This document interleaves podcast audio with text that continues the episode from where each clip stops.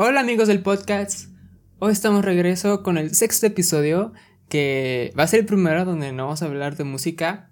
Eh, quiero hablar sobre este tema porque es muy importante y bueno, este, en este episodio vamos a hablar sobre el calentamiento global y como ya se habrán dado cuenta en el título, el episodio se va a llamar La bonanza del calentamiento global.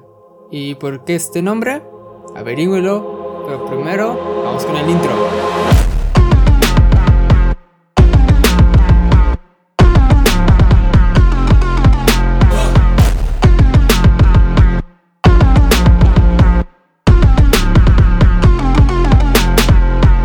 Bueno, a este episodio le quise poner así porque, como sabrán, o si no saben, ya se van a enterar acá, bonanza significa, bueno, yo le doy como un significado como prosperidad.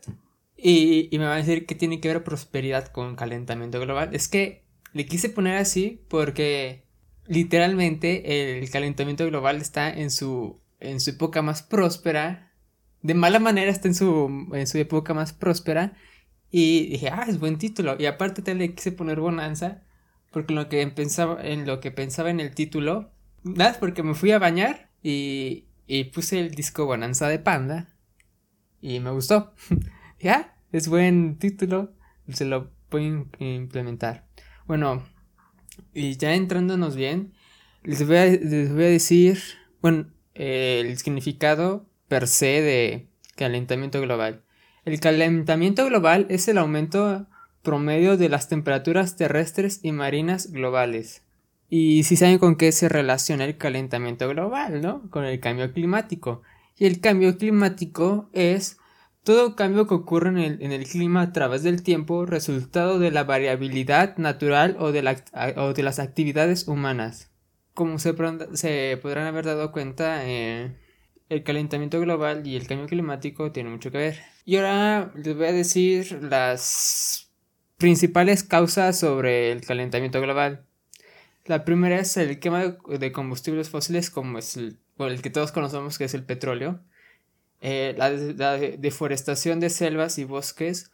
Como se... No tiene mucho, creo fue en diciembre, bueno, fue en invierno del año pasado, que la noticia estuvo muy intensa que había una gran, un gran incendio en, en el Amazonas y, y, traía un ritmo impresionante de hectáreas consumidas. Y la verdad, no le tengo el dato exacto, pero e, es muy impresionante cuánto, cuánto hubo de deforestación en la selva amazónica solamente para hacer granjas. Y también hubo incendios en Australia. Eh, tener el excesivo uso de fertilizantes, también está la alta producción de residuos, y el aumento de los gases de invernadero. Y les voy a explicar qué es el efecto invernadero. Es un proceso en el que se le en que la radiación térmica emitida por la superficie planetaria es absorbida por los gases de efecto invernadero, GEI en sus siglas. O sea, si ven GEI, no gay, significa gases de efecto invernadero. De los, del efecto invernadero atmosféricos y, es irradiada en todas las direcciones. Como parte de esta radiación es devuelta hacia la superficie terrestre y la, atmósfera inferior. Esto resulta en un incremento de la temperatura superficial media respecto a lo que habría en ausencia de los gases de efecto invernadero. Y los gases que provocan este efecto son el dióxido de carbono, el metano, el óxido de nitrógeno 1, eh, el HFC23 y el CF4, que investigué cuáles eran esos gases y no encontré más que esas siglas. Bueno, ese, ese nombre científico. Y por si no me entendieron, les voy a explicar que es el efecto invernadero más simple. En el mundo eh, hay mucha generación de, de gases y sobre todo los que ya los mencioné, que es el dióxido de carbono, metano, óxido de nitrógeno, clorofluorcarbonatos HC23 y CF4. Estos, al ir hacia arriba, hacia el rumbo de la atmósfera, cubren la Tierra. Entonces, cuando entran los rayos del Sol, o las luces ultravioleta del Sol, y al, y al volver, al rebotar en la Tierra y volver a salir, eh, los gases forman una capa que hacen que los que los rayos se queden acá en la Tierra y eso genera eso genera un aumento de temperatura. Bueno, ahora pasemos a las consecuencias del calentamiento global. Pues como ya sabrán, la más obvia es las temperaturas más cálidas, tormentas más intensas, la propagación de enfermedades. ¿Y esto por qué? Porque muchas personas, al, ya haber más calor en el ambiente, pues dentro de las casas, en la mayoría de las casas, a no ser que seas rico, millonario y tengas una gran casa con un gran sistema de enfriamiento, pues va a sufrir mucho calor. Y esto le va a dar la, y, va a querer salir de su casa más para refrescarse. Y esta persona puede tener eh, una enfermedad y la puede propagar. Olas de otras de las consecuencias son las olas de calor más fuertes, derretimiento de los glaciales. Y con esto perdemos agua dulce, que nuestros glaciales y nuestros polos son la mayor reserva de agua dulce, aunque esté congelada, es el agua más pura que puedes conseguir. Imagínate, al, derretirse los polos se combina con el agua salada del mar, la perdemos. Otros son huracanes más peligrosos, cambios de los ecosistemas, desaparición de especies y el aumento de temperatura se, para el 2030 aproximadamente va a ser de 1.5 a 3 grados en la temperatura global. Bueno, esto yo lo he estado pensando, no sé si alguien ya lo dijo o no, pero eh, les explico una micro teoría que tengo Nada más para... Bueno, lo más probable es que alguien ya la haya dicho, digo, pues somos en el planeta casi 8 mil millones de personas. Es casi imposible que eso no lo haya dicho alguien. Mi teoría es que el calentamiento global sí es cierto, porque como podrán saber, el presidente de Estados Unidos, Donald Trump, eh, pues dice que no es mentira. Y muchos, más que nada que tienen empresas manufactureras, eh, dicen que no existe. Y mi teoría es, el calentamiento global es como si fuera una medicina, es como si fuera el paracetamol. Y eso lo está haciendo la Tierra para matar la enfermedad. Y esa enfermedad somos nosotros. Entonces, y esto, está haciendo la Tierra para curarse a sí misma. Y ya. es muy chiquita mi teoría, pero me gustó.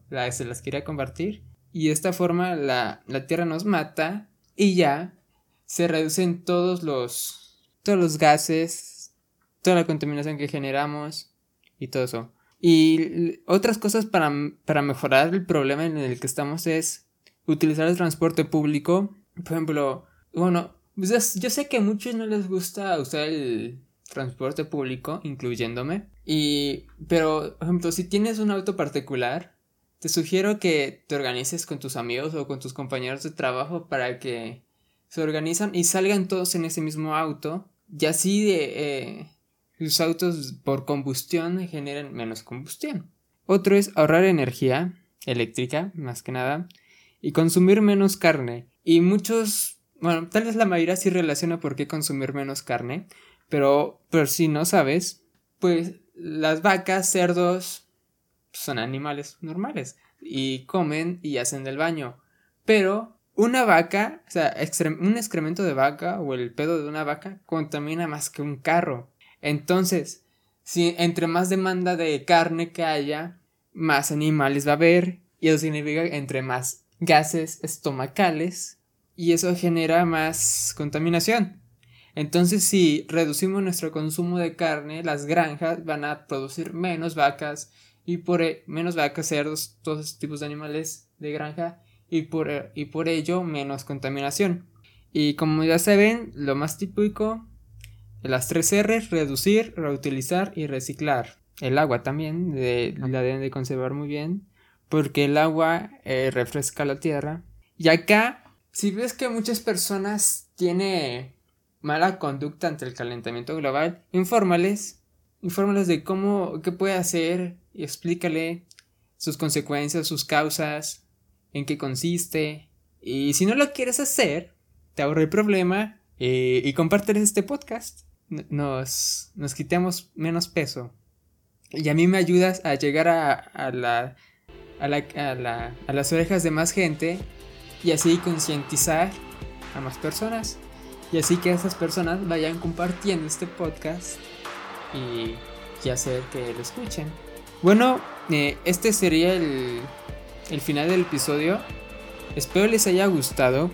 Eh, si me escuchan en, en, Apple Podcast, por favor pónganme las 5 estrellitas para llegar más alto en el, en el ranking. Y o si me escuchan en cualquier otro lado, compártanlo, por favor.